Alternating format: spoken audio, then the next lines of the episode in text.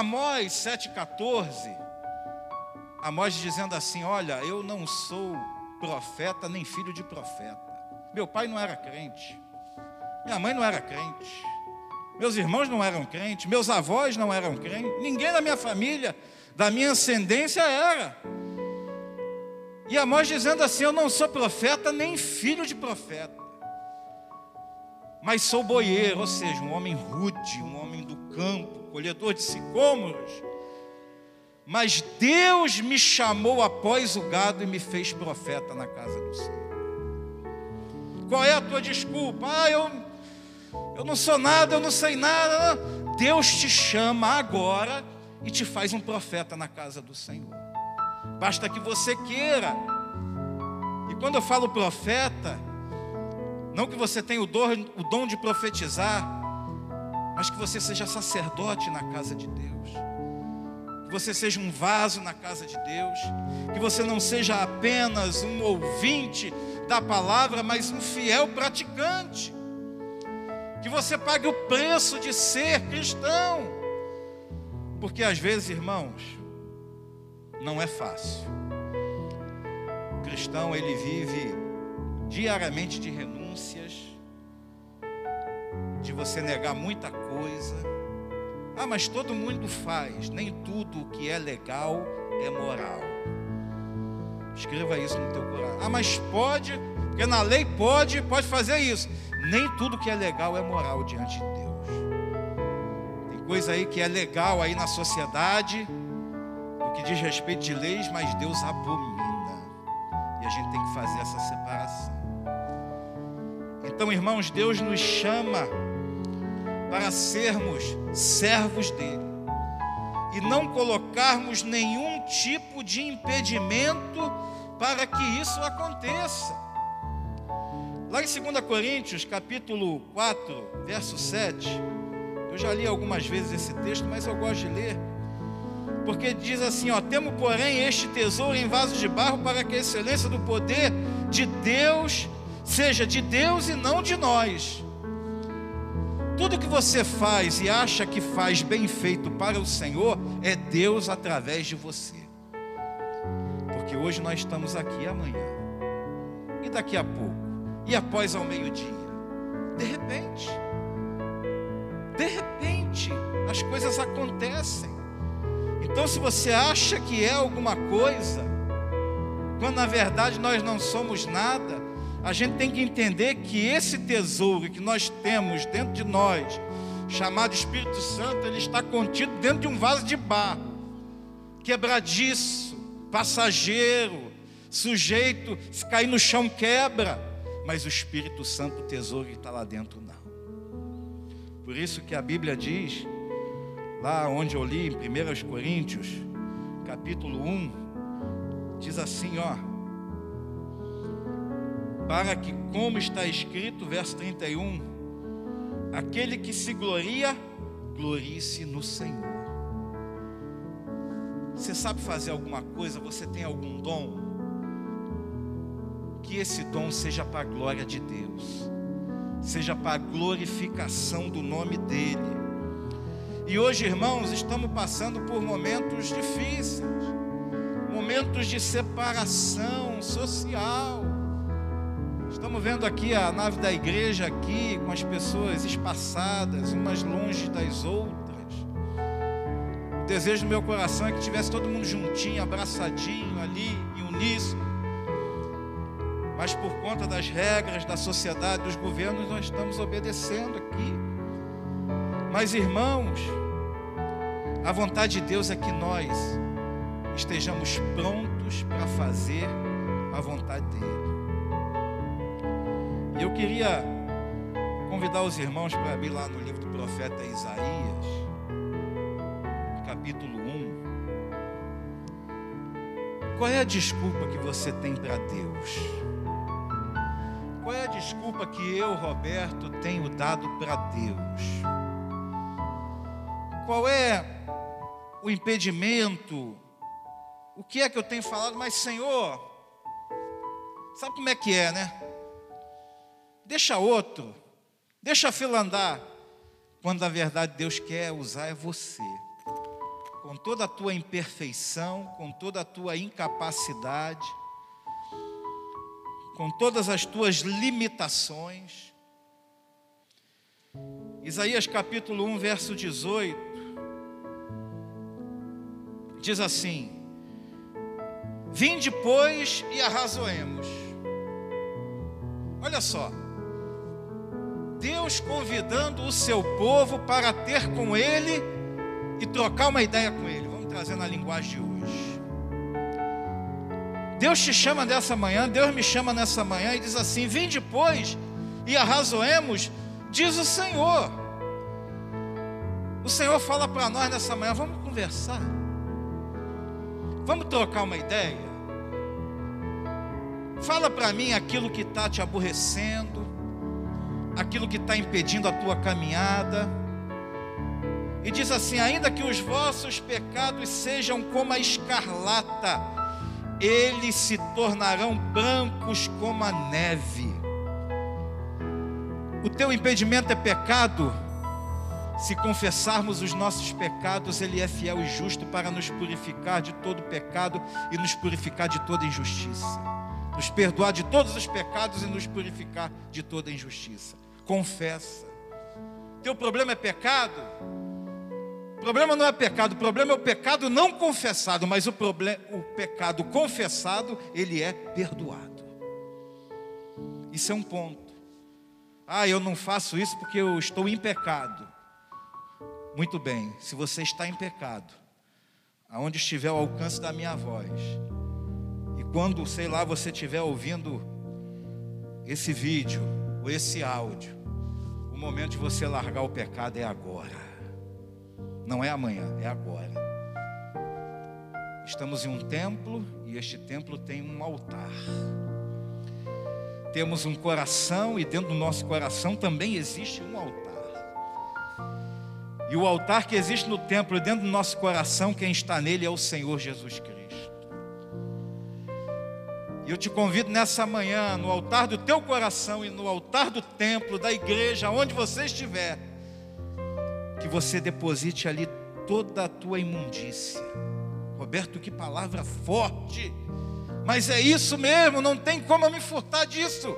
Pecado é imundícia. Pecado é, como diz a palavra de Deus, é aquilo que nos faz separação entre nós e o Senhor. Confessa. Ah, Roberto, você está muito duro. Não, eu estou falando aquilo que Deus tem colocado no meu coração porque eu tenho aprendido a viver assim, confessando os meus pecados. E não são poucos. Ali, Senhor, me perdoa. Senhor, tem misericórdia da minha vida. O bem que eu quero fazer eu não faço, o mal que eu não quero esse faço. Miserável homem que sou, quem me livrará do corpo desta morte? Era uma punição que os romanos colocavam lá para quem tirava a vida de alguém, que era carregar o defunto, o cara que você matou, você tinha que carregar ele, até você morrer podre igual o, defunto. Por isso que Paulo fala: quem me livrará do corpo desta morte? O pecado tem consequência. Morte espiritual, separação de Deus, raiz de amargura, tudo que não presta. Mas Deus, na manhã deste dia, fala para você e fala para mim: vinde, pois, e arrazoemos, diz o Senhor. Deus está nos fazendo um convite nessa manhã. E que os nossos ouvidos estejam abertos ao convite que Ele nos faz na manhã deste dia. Porque se vocês não sabem, falta menos um dia para a volta de Jesus. Falta menos um. A contagem é regressiva lá na glória. Será quando, pastor Nilson? Não sei, só sei que falta menos um. Falta menos um. E oxalá que quando Ele volte para arrebatar a sua igreja, estejamos com as nossas lamparinas acesas, estejamos prontos para subir, pronto para estar com o nosso Senhor e nos encontrarmos com Ele nos ares. Ainda que os vossos pecados sejam como a escarlata, eles se tornarão brancos como a neve. Ainda que sejam vermelhos como o carmesim, se tornarão como a lã. Qual é o teu pecado? Não sei. Você sabe. Você sabe. Eu sei Você sabe. Não tem hipócrita. Não tem ninguém burro aqui. Nós sabemos. E Deus, mais importante, Deus também sabe. Deus sabe. Deus sabe o que vai dentro da tua cabeça, dentro da minha cabeça. Deus sabe. Por isso, irmãos, o momento é agora. Verso 19: Se quiserdes e me ouvirdes, comereis o melhor desta terra. Quem tem ouvidos, ouça o que o Espírito diz à igreja. Você tem ouvido? Então ouça o que o Espírito Santo fala para você e para mim na manhã deste dia. Se desvencilhe de tudo aquilo que impede o teu caminhar, tudo aquilo que tenta travar a tua caminhada com Cristo, porque a Bíblia diz: se quiserdes e me ouvirdes, existe uma condicional. A gente precisa querer, precisa ouvir e dar atenção àquilo que a gente ouviu, colocar em prática. Lá em Hebreus diz que importa que nos apeguemos com mais firmeza às verdades ouvidas e delas jamais nos desviemos. Existem verdades ouvidas sendo ditas aqui neste dia, nesta manhã. Não por mim, estou lendo a Bíblia. Estou citando a Bíblia. O que vier de mim, joga fora. Mas aquilo que o Espírito Santo falou na tua mente, no teu coração, guarda. Verso 20: Mas se recusardes e fostes rebeldes, sereis devorados à espada, porque a boca do Senhor o disse. Não que Deus seja um Deus iracundo, não. Mas Deus, Ele é justo. Deus é amor, amém? Mas existe algo que supera o amor de Deus, que é a justiça dele. Ele é justo. Ele é amor, amor, amor, amor, amor, amor, até onde esbarra na justiça. Não. Agora entra a justiça. Eu deixo para os irmãos esses versículos e agradecer a Deus pela oportunidade que temos, irmãos, que temos de estarmos aqui. Respira aí, ó. Respirou? Esse ar que está dentro do teu pulmão é Deus que está permitindo entrar. É Deus que está permitindo entrar. Essa vida, esse fôlego que está aí dentro de você, é Deus que está permitindo. Lê do engano, se ah, eu me cuido, isso, aquilo outro, tudo bem, façamos a nossa parte, mas a nossa vida está na palma das mãos do Senhor. A nossa existência, todos os livramentos, não é mera coincidência do acaso. Eu creio que são livramentos dispensados por Deus para a nossa vida. E Deus tem nos dado o que? Oportunidade. E mais uma vez na manhã deste dia, Deus nos dá oportunidade. E a Bíblia diz assim: ó, cuidareis de cumprir, está lá em Deuteronômio capítulo 8. Cuidareis de cumprir todos os mandamentos que hoje vos ordeno para que vivais. Quer viver? Cumpre o mandamento do Senhor. Cumpre os mandamentos dele. Cumpre o que está escrito aqui, ó. Viva o que está escrito aqui. Viva. e vos multipliqueis e entrei e possueis a terra que o Senhor prometeu sob juramento a vossos pais. Recordar-te-ás de todo o caminho pelo qual o Senhor teu Deus te guiou no deserto 40 anos. Faça uma reflexão de todos os dias em que o Senhor está te guiando até o dia de hoje recordar-te-ás. Deus falando lá para o povo, há 40 anos no deserto, você vai se recordar. De que ainda no meio da dificuldade eu te guardei, eu cuidei de você, eu te livrei e tenho te livrado e tenho te abençoado. Não obstante você, mas eu tenho feito isso porque eu sou fiel, assim diz o Senhor. Deus, Ele é fiel.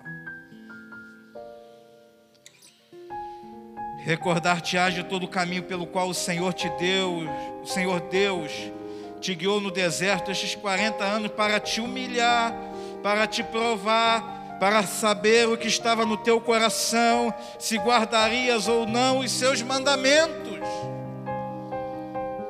Deus humilha? Hum, sim. Deus prova? Também. Sabe por quê? Porque Deus quer saber o que está dentro do nosso coração.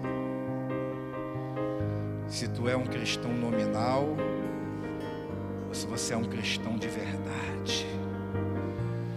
Se você acha que teu nome está escrito no livro da vida, ou se você tem certeza da salvação. Deus quer saber o que está dentro do teu coração. Ele te humilhou e te deixou ter fome.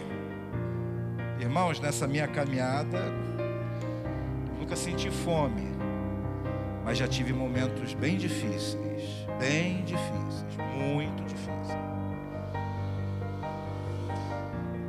tem uma vírgula, essa vírgula faz toda a diferença. E te sustentou com o maná. Maná, provisão de Deus todo dia, diária, o pão do céu, uma referência a Jesus, o maná vinha ali constantemente, que tu não conhecias nem teus pais o conheciam, para te dar a entender que não só de pão o homem viverá, não só de bens materiais, não só de coisas passageiras, não só de coisas efêmeras, não só de coisas que os olhos podem contemplar, que não só de pão viverá o homem, mas de tudo que procede da boca do Senhor viverá o homem. Palavra de Deus. Seca-se a erva, como é que é o versículo? Cai a flor, mas a palavra do nosso Deus subsiste eternamente. Ela não é passageira, ela é eterna, porque Ele mesmo é a palavra. Ele é a palavra. E aquilo que nos sustenta, irmãos, é a palavra. É a presença dele, é o Espírito Santo. É o amor, a longanimidade, a benignidade dele que nos sustenta e tem nos sustentado até o dia de hoje. Se nós estamos em pé, é porque Deus nos coloca de pé. Se nós estamos vivos, é porque Deus nos mantém vivos. Se nós estamos aqui é porque Ele tem uma obra para conosco, uma obra divina, uma obra do céu, uma obra vinda do trono da glória. Coloca as mãos agora como que recebendo do Senhor. E agora, que o amor de Deus Pai, Criador dos céus e da terra, que a graça maravilhosa do nosso Senhor e Salvador Jesus Cristo, Seja com o teu povo reunido aqui neste lugar, com aqueles que estão ao alcance da minha voz em seus lares, e de igual modo seja em toda a face da terra espalhado hoje e eternamente todos digam amém.